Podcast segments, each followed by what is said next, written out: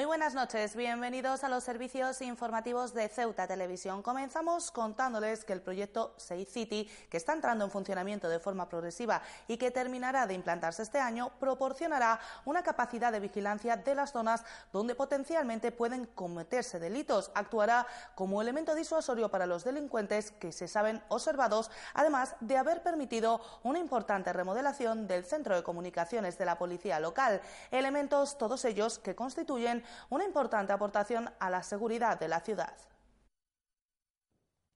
Las cámaras del proyecto Safe City serán operadas principalmente por la Policía Nacional y permitirán mantener vigiladas zonas potencialmente conflictivas en las que es más factible que la comisión de delitos. Además, actuarán como elemento disuasorio ya que los delincuentes saben que están siendo observados. Van a permitir tener esos ojos en los lugares eh, más, eh, digamos, conflictivos o en lugares en los que el, delito es más, más posible. Eh, además de, que el propio delincuente se sienta, se sienta observado o potencialmente observado a través de esas cámaras, nos va a dar cierta tranquilidad. Le supondrá una herramienta al Cuerpo Nacional de Policía enormemente valiosa para desarrollar sus investigaciones de forma mucho más rápida y eficaz. También va a permitir la actuación y las eh, labores investigativas por parte del Cuerpo Nacional de Policía, que como dices, en quien reside esta responsabilidad. Se trata de una importante incorporación a la seguridad de la ciudad, que también proporcionará a la policía local sensores para la monitorización del tráfico y que ha permitido una importante mejora en sus instalaciones de comunicaciones. Va a ser eh, una aportación importante a la seguridad de esta ciudad. desde el punto de vista de la policía local, no solo vamos a tener observación también y sensores, digamos, de la situación del tráfico, sino que además ha permitido la mejora ostensible de nuestra central de comunicaciones, que donde las instalaciones ahora han, fruto de este proyecto de Safe City han sido mejoradas de forma bastante, bastante importante un equipamiento de alta tecnología que emplea los métodos más eficaces de detección y rastreo, tanto a nivel óptico como informático, lo que aumenta exponencialmente la capacidad de actuación de las fuerzas de seguridad de Ceuta. Cambiamos de asunto. El Colegio de Abogados ha inaugurado a las 5 de la tarde las jornadas formativas dedicadas a la violencia de género y a menores, en las que han participado alrededor de 100 letrados del turno de oficio. En las mismas han intervenido ponentes de excepción en las tres ponencias, como Pilar Martín, fiscal de sala delegada contra la violencia sobre la mujer del Tribunal Supremo.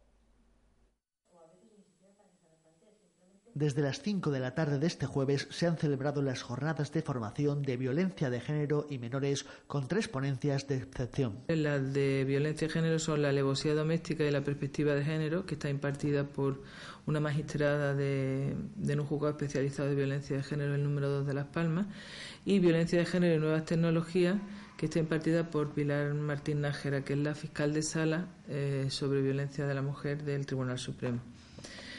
Y aparte, bueno, pues eh, tenemos en menores eh, como ponente a José Javier Huete Nogueras, que es el fiscal de sala coordinador de menores de la Fiscalía General del Estado. Unas jornadas en las que han participado alrededor de un centenar de letrados del turno de oficio, como parte de la continua formación necesaria en un sector legislativo que se va adaptando a las sensibilidades de la sociedad. El tema de las nuevas tecnologías y violencia de género pues es un tema que se va detectando cómo se producen situaciones de acoso a la mujer a través de WhatsApps, de mensajes, de bueno, decir que bueno que las, las nuevas tecnologías como instrumentos de este tipo de delitos, pues son hechos que ya se vienen produciendo, pero que bueno, que son novedosos. La ponencia sobre menores, aunque no se ha hecho a propósito de la situación que vive en la actualidad Ceuta, ha llegado muy a propósito. Con él precisamente, que ya llegaron anoche, hemos estado hablando del tema, porque lógicamente es conocedor como fiscal coordinador de, de, sala de menores de, de, la Fiscalía General del Estado, es conocedor de la problemática que existe en Ceuta, tanto en Ceuta como en Melilla, con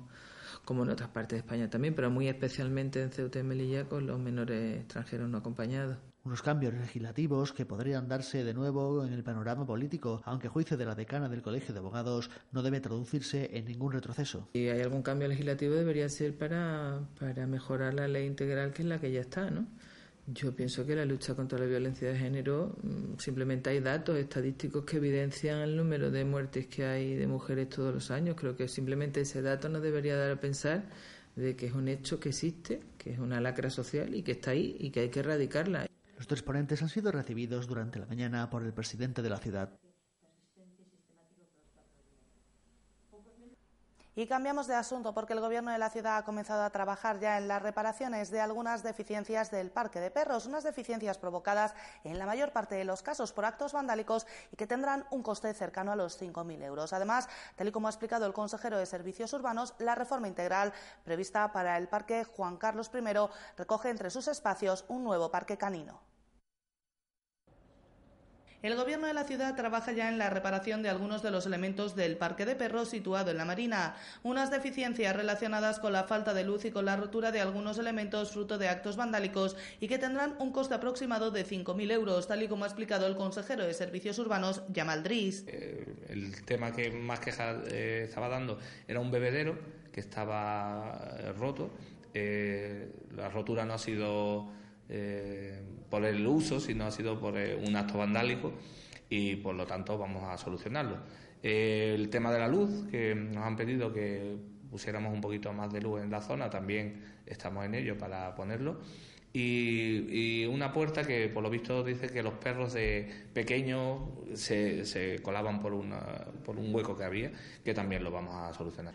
Dris ha señalado además que estaba prevista una remodelación integral de este espacio, que finalmente ha quedado recogida en el proyecto de mejora del Parque Urbano Juan Carlos I, que contará con su propio parque canino. Teníamos el pensamiento de hacer una inversión grande para cambiar todo el parque, pero como se ha redactado un proyecto para cambiar todo lo que es el Parque Juan Carlos I. Eh, dentro de ese proyecto va un parque canino nuevo, eh, entonces no hemos querido eh, gastar el dinero en, ese parque hasta que no se hiciera el proyecto original. El consejero de Servicios Urbanos se ha referido además a cómo los actos vandálicos afectan a los diferentes espacios de la ciudad, desde las playas, en las que los diferentes módulos para los servicios del periodo estival se están viendo dañados, al propio parque de perros, especialmente durante los fines de semana, tras los que deben retirarse cristales rotos y piedras arrojadas al interior del mismo. Eh, y cuando llegamos, sobre todo los fines de semana, pues se encuentran vidrios rotos, se encuentran eh, piedras, cosas que lanzan dentro del parque y tenemos que, pues, tratar de limpiar y de corregir lo que se haya roto. Dries ha recordado que el mobiliario urbano es de todos y que entre todos se paga. Así ha reclamado respeto para el mismo como si fuera parte de nuestra propia casa. Yo pienso que, que los ciudadanos deben de tomar eh, el mobiliario urbano como algo nuestro. es como si rompes la puerta de tu casa o rompes, eh, no sé, una tele en tu casa, es lo mismo. Esto, este mobiliario es de la ciudad, lo pagamos todos los ciudadanos con nuestros impuestos y si una persona comete un acto vandálico y, lo, y rompe algo, eh, la reposición es de dinero público y es de todos.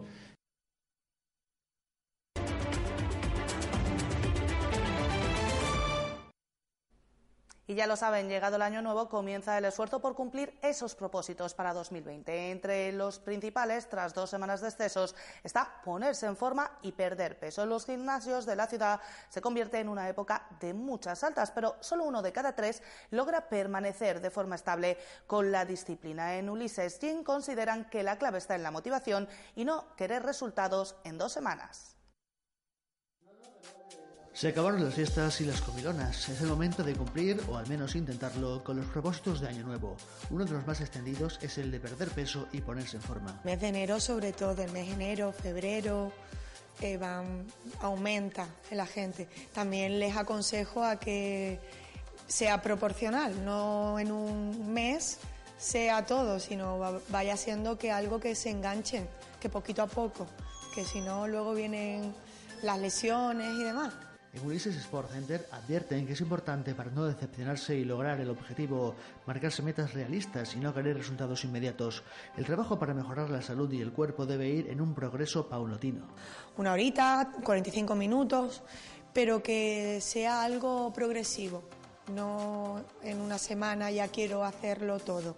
No, simplemente que vayan buscando un entrenamiento de tres días en semana, mínimo, dos días lo que cada uno pueda, pues también dependiendo pues su disposición laboral. Para lograr que el cliente siga interesado y se sorprenda con nuevas actividades, es importante que acudan con la mente abierta.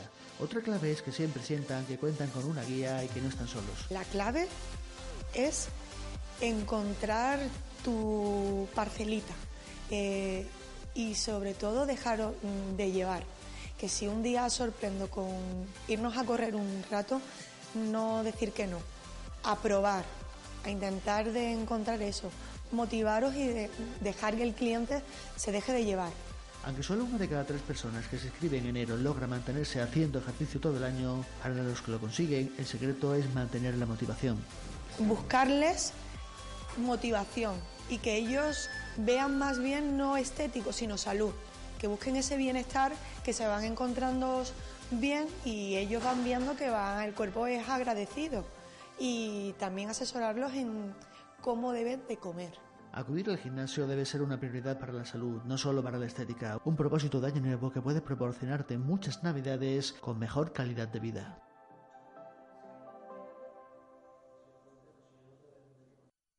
La imagen más simpática de este jueves nos la ha dejado el amigo Dudú, que ha desfilado por media Ceuta con uno de sus característicos y llamativos atuendos. El de esta jornada lo ha vestido con ocasión del partido de Supercopa jugado por el Real Madrid en Jeddah, en Arabia Saudí, donde el conjunto blanco se impuso por 3 a 0 al Valencia, aunque quien se ha impuesto a conciencia ha sido Dudú por las calles de Ceuta.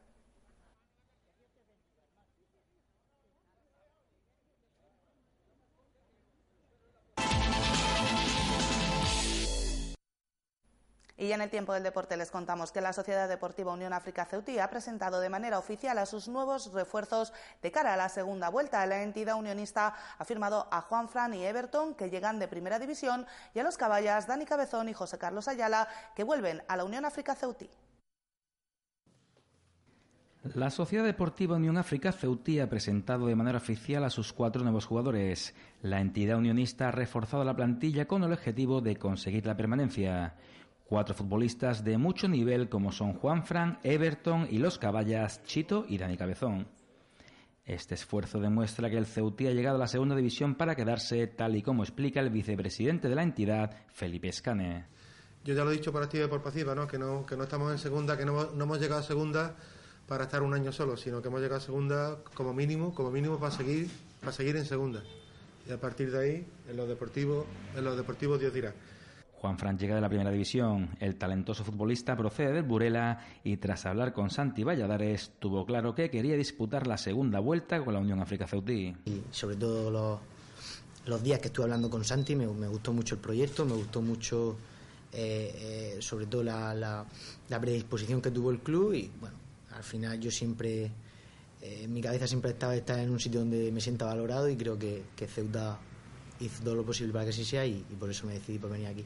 Everton llega también procedente de Burela. El jugador brasileño promete trabajo para ayudar al club en conseguir los objetivos marcados.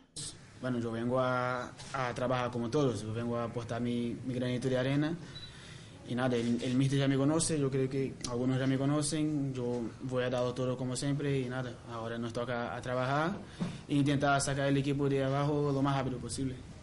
José Carlos Ayala Chito vuelve a la Unión África Ceutí. El jugador Caballa quiere poner su granito de arena para ayudar al club en salir de la zona de descenso. Eh, decidí un día hablar con el míster, me, me, medio convenció y dije que, iba a dar la oportunidad de, a ver si podía descolgar las botas. Una vez ya en el entrenamiento, pues sí que sientes esa ilusión de, poder volver a jugar y, y, decidí ponerme un poquito en forma y gracias al trabajo del míster que, que hemos estado ahí trabajando tanto en el entrenamiento como aparte, pues decidí volver a jugar y, aportar mi granito de arena y sacar el equipo de, abajo lo antes posible, ya que ha costado mucho subirlo donde está. Eh, me he pegado muchas temporadas aquí intentando lograr el objetivo que, era subir a segunda división y no lo había, no lo había conseguido y bueno, después de, la llamada del míster para volver a segunda división, pues la verdad que, era ilusionante y por eso estoy aquí. Otro que está de vuelta es Dani Cabezón. El portero Caballa afirma que vuelve con la misma ilusión que tenía en sus primeros años de profesional. Bueno, la verdad que he vuelto a recuperar esa ilusión que, tenía los primeros años. La perdí esos últimos años. No sé por qué, las circunstancias de, la vida. Pero desde la llamada del míster y del club eh, me senté con ellos, valoré la opción. Siempre que, he estado fuera, mi objetivo era en, un futuro volver a casa la anterior etapa no fue la mejor posible y ahora pues con muchas ganas y, la ilusión, como ya he dicho antes, de vuelta y, de demostrarle al club que, esa ilusión la tengo. Voy a trabajar día a día e intentar sacar el equipo de, de, donde está, de la zona de abajo, porque este club creo y, esta ciudad no se merece el equipo donde está. La Unión África Ceutí apuesta con estos excelentes refuerzos por salvar la categoría y demostrar que es un equipo que merece seguir en la División de Plata. Pues con la información deportiva les decimos adiós, no sin antes recordarles que pueden seguir toda la actualidad de la ciudad en nuestros perfiles en las redes sociales, Facebook y Twitter, en nuestros podcasts y, como no, aquí en www.ceutatube.com. Hasta mañana. Adiós.